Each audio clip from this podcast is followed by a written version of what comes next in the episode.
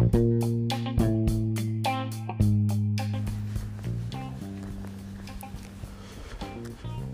い皆さんこんばんは。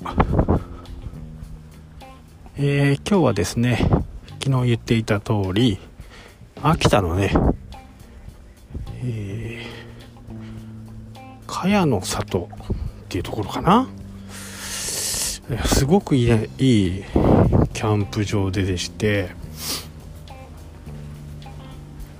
すぐにですね温泉がついてて素晴らしいね、えー、ところですね、えー、現在の気温はねそんなに低くないんですよね。10度ぐらいで。もうちょっとね寒いのかなと思ってたんですけど今日はそんなに寒くないと。明日はもしかするともうちょっと寒いのかなと思いますね。明日はね青森まで行きますんで弘前までね、え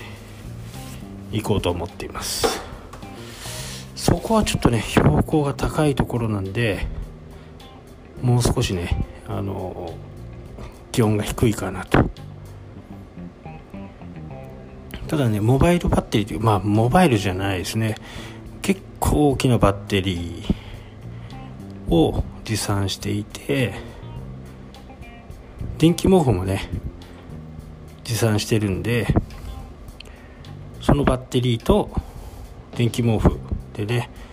えー、まあ、死ぬことはないかなと。でバッテリーがなくなるとね車で充電をすることができるんでまた次の日も使えると。そんな感じですね。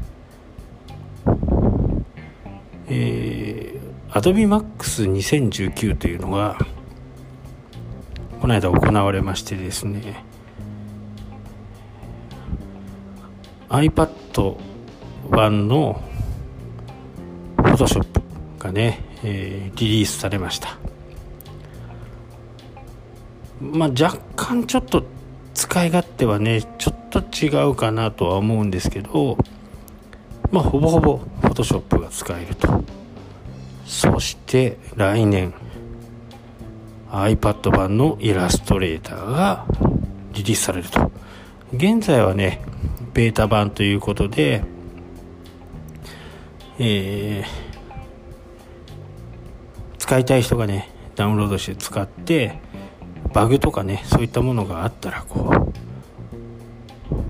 Adobe の方にね言ってそれが改善されるっていう風な形でね今もうアルファ版はベータ版はリリースされているようです。ちょっとねダウンロードするのには環境がちょっといまいち悪くてですねちょっとできてないんですけどで今度うんフォトショップのトショップねカメラっていうねスマホ用のね、えー、カメラアプリもまた新たにリリースされてこれはあの Google の Google グラスみたいな写真を撮ったらねこれは何なのかとかっていうものをね、えー、判別してくれる。そんなような、えー、アドビのトショップカメラっていうのがねリリースされてこれはねちょっと使ってみたいなと思ってね、えー、どっかインターネットがね速い速度で使えるようなところがあればそこでダウンロードして使ってみたいなと思っています、えー、多分ね使ってないからわからないんですけど Google グラスのね、えー、これは何の、えー、画像とかっていうよりね多分 Adobe 先生の方が数倍正確だと思います、えー、トレースとかもね簡単にできるんでここの機能がねスマホに備わったっていうのはすごくでっかいかなと思いますね。で、サブスクリプションモデルですね。あと、Adobe Cloud、えー、Creative Cloud っていうのはねその料金とかもまたちょっと若干上がりそうかなっていうね雰囲気はあるようですけどただ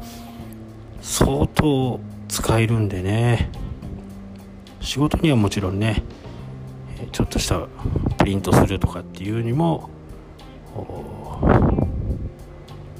すごく僕はもう仕事でも使ってるんでね。待ってましたと。まあ本格的にガシガシはちょっとまだやってきてないんでね視聴中だったんで。